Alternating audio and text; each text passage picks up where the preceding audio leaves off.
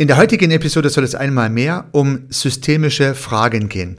Wir haben uns diesem Thema bereits in den vorangegangenen Episoden gewidmet und damit vielleicht die ein oder andere gute Idee für unseren systemischen Werkzeugkoffer mitnehmen können. Es ging um zirkuläre systemische Fragen und diverse Beispiele dazu. In der letzten Episode ging es um Skalierungsfragen. Heute soll es um Fragen von Wirklichkeits- und Möglichkeitskonstruktionen gehen, vielleicht auch hypothetische Fragen, wie man solche Fragen bezeichnen könnte, wenn wir verschiedene Hypothesen aufstellen oder und dem Klient auffordern, verschiedene Hypothesen zu einem gewissen Thema, zu einem gewissen Problem, zu einer gewissen Aufgabe zu formulieren. Hallo und herzlich willkommen zum Podcast Systemisch Denken und Handeln. Mein Name ist Heiko Rössel.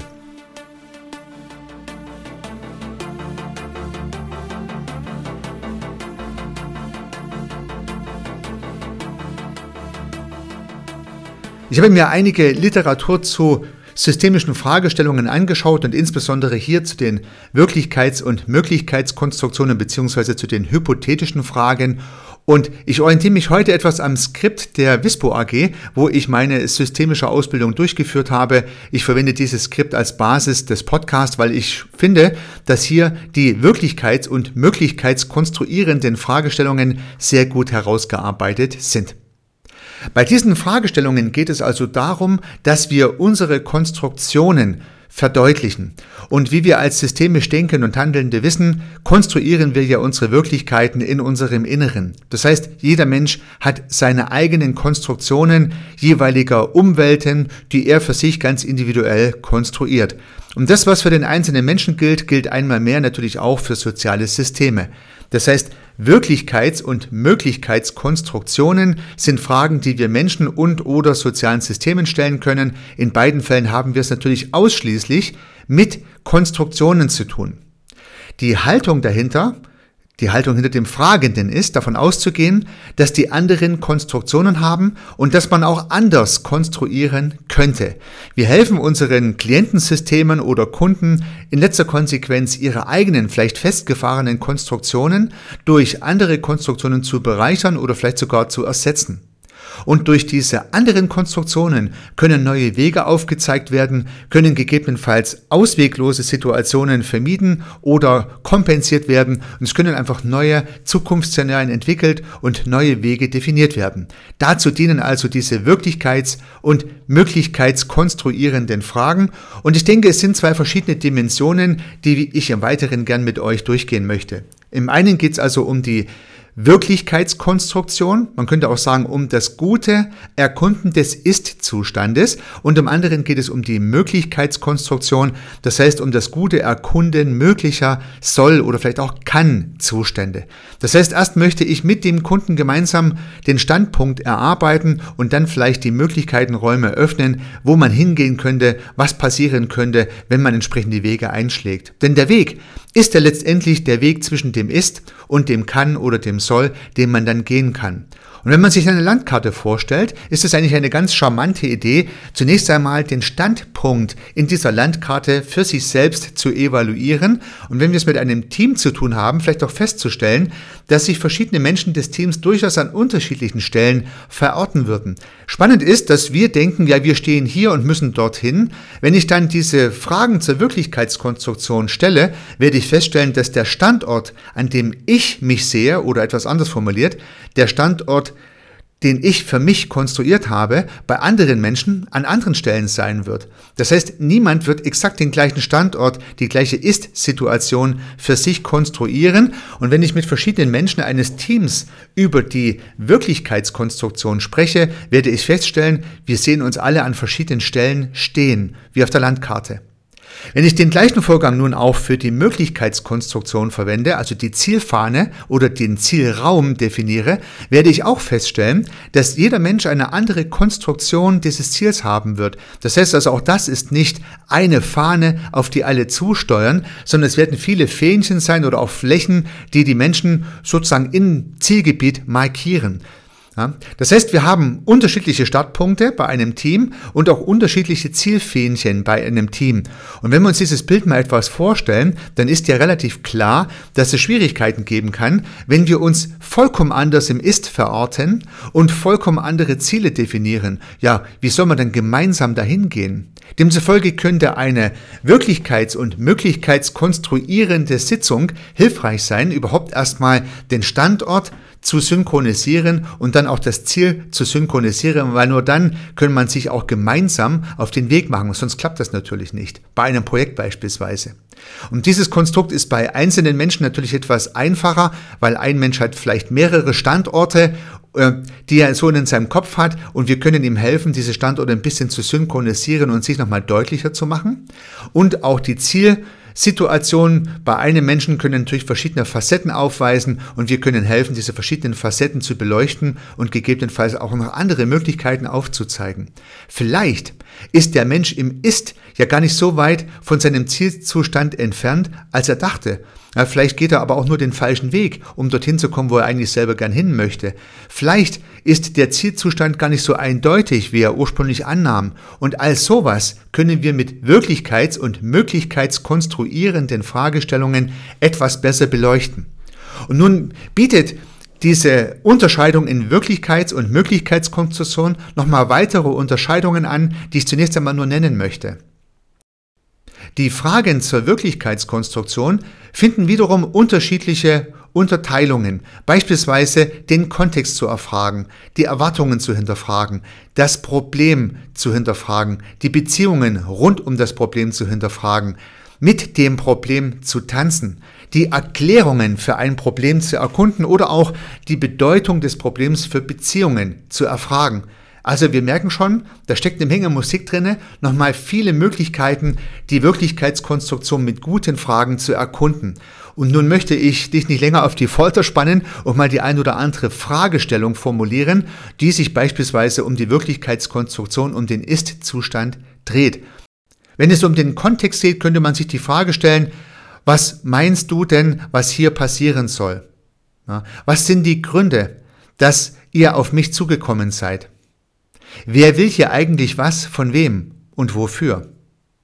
Wer stimmt der Zarre zu und wer ist dagegen? Wer ist optimistisch und wer ist skeptisch? Was müsste ich tun, um den Erwartungen gerecht zu werden? Oder was müsste ich tun, dass das Projekt ein Misserfolg wird? Ja, typische kontextklärende Fragen, die man auch ganz gut im Rahmen einer Auftragsklärung einsetzen kann. Wir erkunden sozusagen den Zustand, in den wir hineingehen oder in dem sich unser Klient gerade befindet. Und da kommen wir gleich zum nächsten Thema, welches ich sehr spannend finde, nämlich zum Problem, zum Pain Point unseres Kunden, unseres Kundensystems.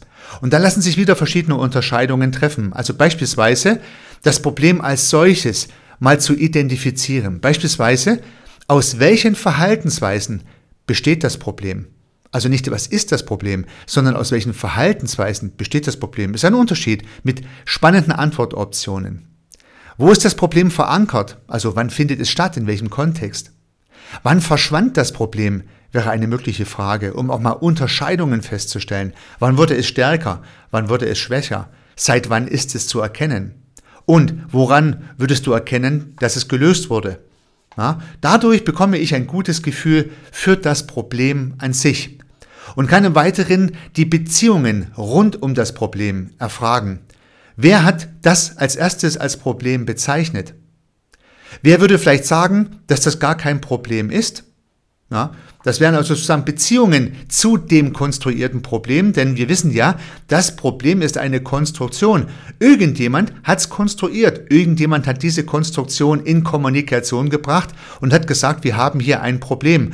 Andere haben vielleicht gar kein Problem konstruiert und würden sogar negieren, dass das von anderen konstruierte Problem überhaupt ein Problem ist. Und diese Beziehungen können wir hier sehr gut mit diesen Fragestellungen abfragen und damit natürlich auch dem Kunden helfen, die eigene Perspektive zu erweitern. Darum geht es ja in jeder Konsequenz. Und dann, wenn das Problem etwas rausgearbeitet ist, könnte man sagen, in diesem Dialog, den wir uns hier gerade vorstellen, dann könnte man mit dem Problem tanzen. Das finde ich ja eine sehr schöne Metapher hier im Skript. Äh, das möchte ich gleich so übernehmen. Der Tanz um oder mit dem Problem. Wen stört das Problem am meisten und wem gar nicht? Wer reagiert auf das Problem am meisten und wer gar nicht?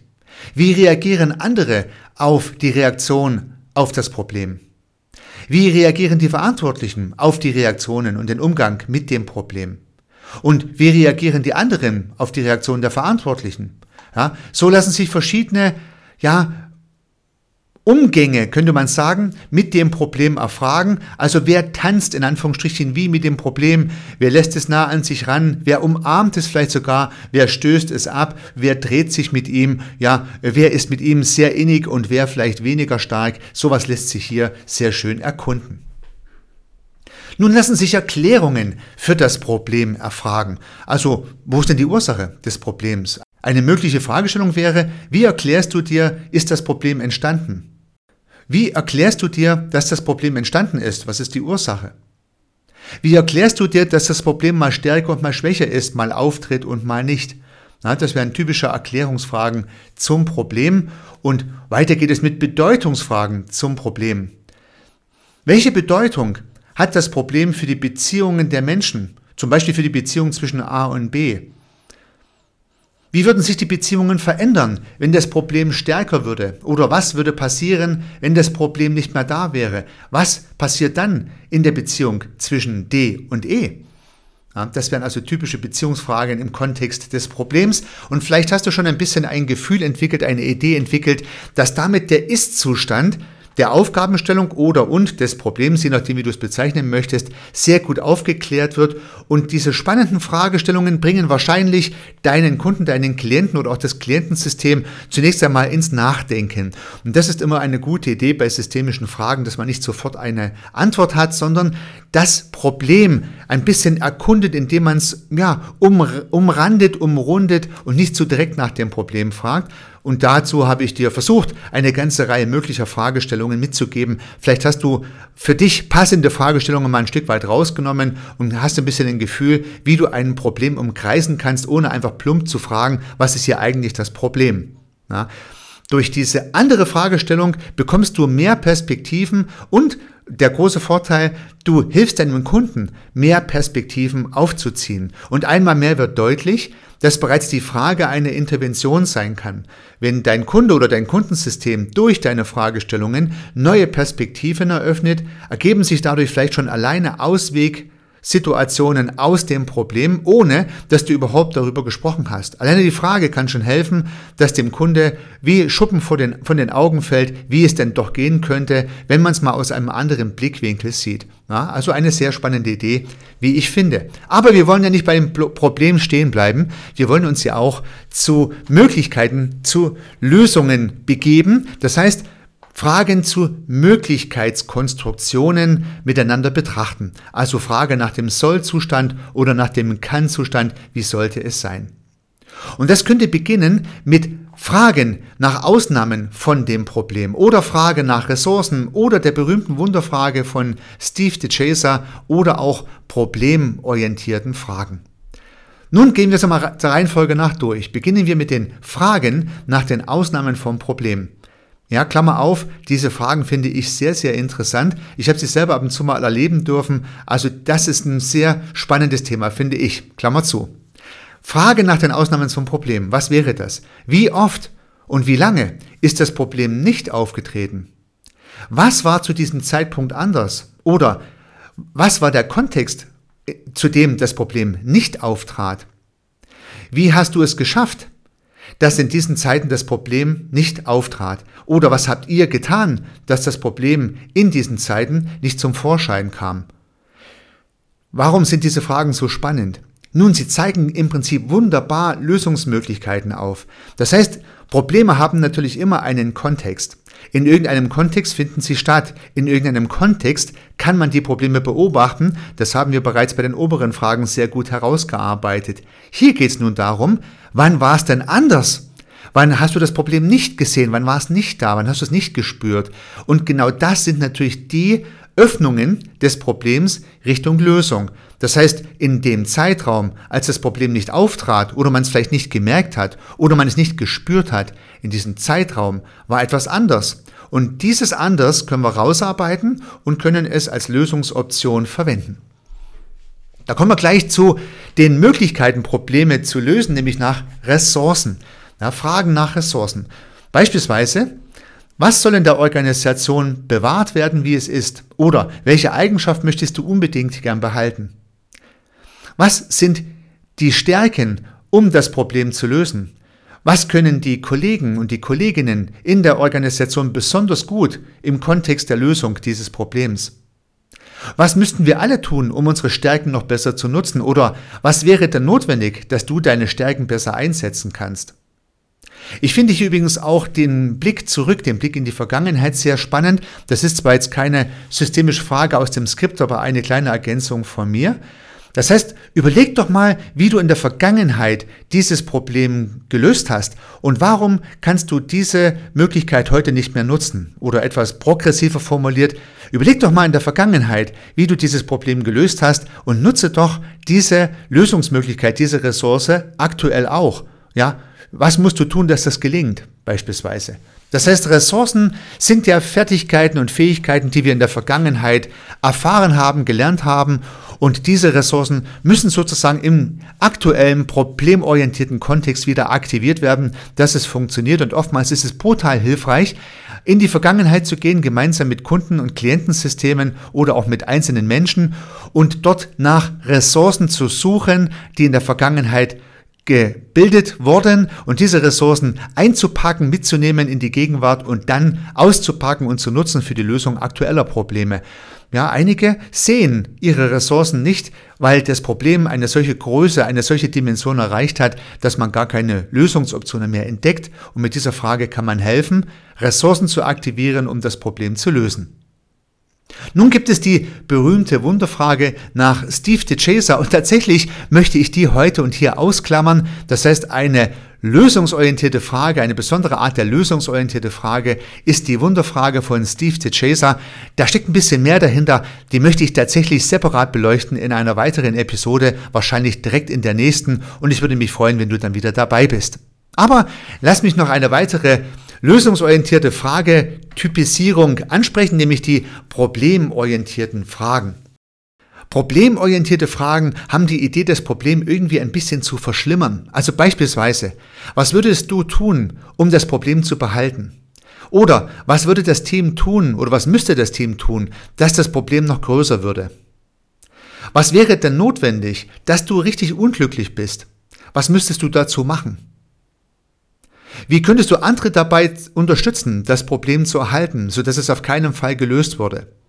Oder was könntest du tun, dass es deinem Team noch viel schlechter geht, als es heute schon der Fall ist? Ja, also diese Fragen klingen zunächst etwas verrückt und vielleicht sollte man auch etwas vorsichtig damit umgehen, aber äh, diese sogenannten paradoxen Fragen, wo man das Gegenteil von dem fragt, was man eigentlich erreichen möchte, können zum Teil überraschende Lösungsmöglichkeiten zum Vorschein bringen.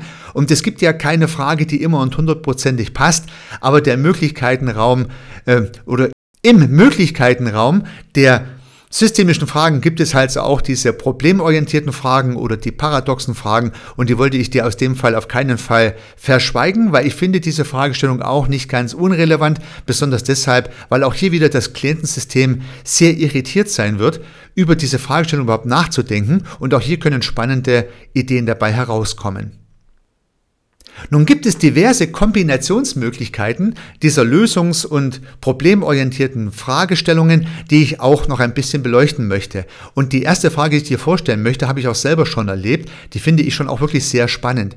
Sie hat was damit zu tun, dass ein Problem ja auch eine gewisse Nützlichkeit hat. Ja, also einige Leute streiten sich ja laufend über ein Problem und es wäre ja schlimm, wenn dieses Problem gar nicht mehr da wäre, weil dann würden sie sich gar nicht mehr drüber streiten und vielleicht gar nicht mehr miteinander kommunizieren. So kann sogar ein Problem dazu beitragen, dass ein soziales System am Leben bleibt, weil man die ganze Zeit über dieses Problem spricht ja, schwierige Beziehungen äh, bieten, glaube ich, beste Basis dafür zu sehen, ja, dieses Problem ist durchaus nützlich, denn wir haben jeden Tag äh, umfangreiche Kommunikation über dieses Problem. Wenn man sich vorstellen würde, es gäbe dieses Problem gar nicht, ja, das wäre ja schlimm. Und das kann interessanterweise dazu beitragen, dass die Beteiligten gar kein Interesse haben, dieses Problem zu lösen, weil sie intuitiv spüren, dass sie ohne dieses Problem beispielsweise gar nichts mehr zu sagen hätten, die Kommunikation einschlafen würde. Und ein soziales System hat ja immer die Bestrebung, anschlussfähige Kommunikation zu erhalten. Und wenn es das Problem ist, über welches anschlussfähig immer wieder gesprochen werden kann, ja, dann ist es ja wunderbar aus Sicht des sozialen Systems. Die Menschen, die daran beteiligt sind, sind vielleicht emotional belastet durch die permanente Diskussion über das Problem. Aber fürs soziale System ist es ein Überlebensgarant. Und sowas aufzuklären und den Leuten vorzuführen, kann natürlich extrem hilfreich sein. Ich glaube übrigens auch, dass einige Menschen Probleme pflegen, weil sie dadurch im kommunikativen Raum anschlussfähig sind. Ja, Krankheiten könnte sowas sein. Beziehungen, schwierige Beziehungen, vielleicht sowas wie toxische Beziehungen könnten sowas sein. Schwierigkeiten mit dem Arbeitgeber, mit dem Chef könnten sowas sein, mit dem Partner, die immer wieder kommuniziert werden, auch bei Dritten sozusagen. Und dieses Problem trägt dazu bei, dass man was zu sagen hat. Hätte man all die Probleme nicht, ja, dann könnte man gar nichts erzählen. Ja. Also können Probleme durchaus nützlich sein. Und die Frage nach dem Nutzen des Problems kann daher erhellend sein. Mal ein Beispiel. Wofür wäre es gut, das Problem noch eine Weile zu behalten oder es gelegentlich nochmal wiederkommen zu lassen? Ich wiederhole das nochmal. Wofür wäre es denn gut, das Problem noch eine Weile zu behalten oder es gelegentlich nochmal wiederkommen zu lassen? Eine verrückte Frage, oder? Ja, ich glaube, diese Frage kann man etwas wirken lassen und bestimmt kennst du auch Kontexte, wo man sie sinnvoll einsetzen könnte. Eine andere Kombinationsmöglichkeit sind sogenannte Zukunftszeitpläne. Zum Beispiel, wie lange wird dieses Problem noch einen Platz in deiner Organisation haben? Wie lange wird dieses Problem noch Platz in deiner Organisation haben? Wann werden wir dieses Problem vor die Tür setzen? Und warum ist es noch nicht passiert? Warum wäre es zu früh, es jetzt schon zu tun? Ja, also was passiert mit dem Problem in der Zukunft? Zukunftszeitpläne. Sehr spannend. Oder Fragen nach dem bewussten Rückfall. Fragen nach dem bewussten Rückfall, auch sehr spannend. Wenn du dein Problem schon längst verabschiedet hättest, aber es noch einmal bräuchtest, was könntest du tun, dass es wiederkommt? Ja, auch hier kommen wieder spannende Perspektiven auf und eine weitere mögliche Fragestellung ist die Als-ob-Frage.